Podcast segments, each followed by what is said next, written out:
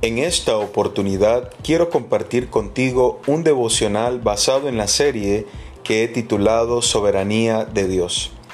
Y sabrán todos los árboles del campo que yo Jehová abatí el árbol sublime, levanté el árbol bajo, hice secar el árbol verde, e hice reverdecer el árbol seco. Yo Jehová lo he dicho y lo haré, dice Ezequiel 17:24. El Señor siempre utiliza metáforas para enseñarnos verdades. Definitivamente es Dios quien hace que el hombre prospere en su camino o no. Pudiéramos decir que Dios es injusto al permitir que un impío prospere. Sin embargo, mi intención no es defender a Dios.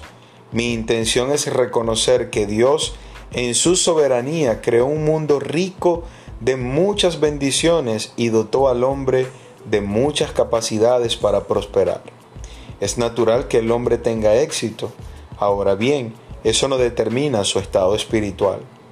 Ahora bien, comparando al hombre con el árbol, aquel que se acerca a la fuente y se alimenta del agua que es la palabra de Dios, estará más reverdecido, como dice el Salmo 1, y esto lo hace el Señor.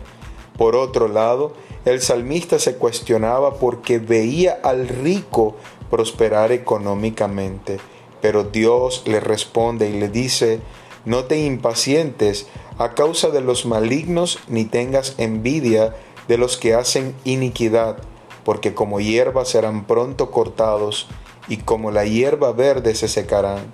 Confía en Jehová y haz el bien, y habitarás en la tierra, y te apacentarás de la verdad, dice Salmo 37 del 1 al 3. Dios ha determinado que su palabra es la que da vida y la verdadera prosperidad. ¿Te estás alimentando de ella?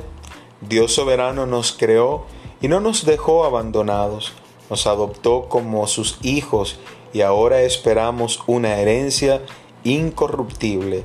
Solo Él es digno de ser alabado y afrontar con gozo y fe cualquier situación que Dios permita en nuestras vidas, pero el gozo y la paz están asegurados.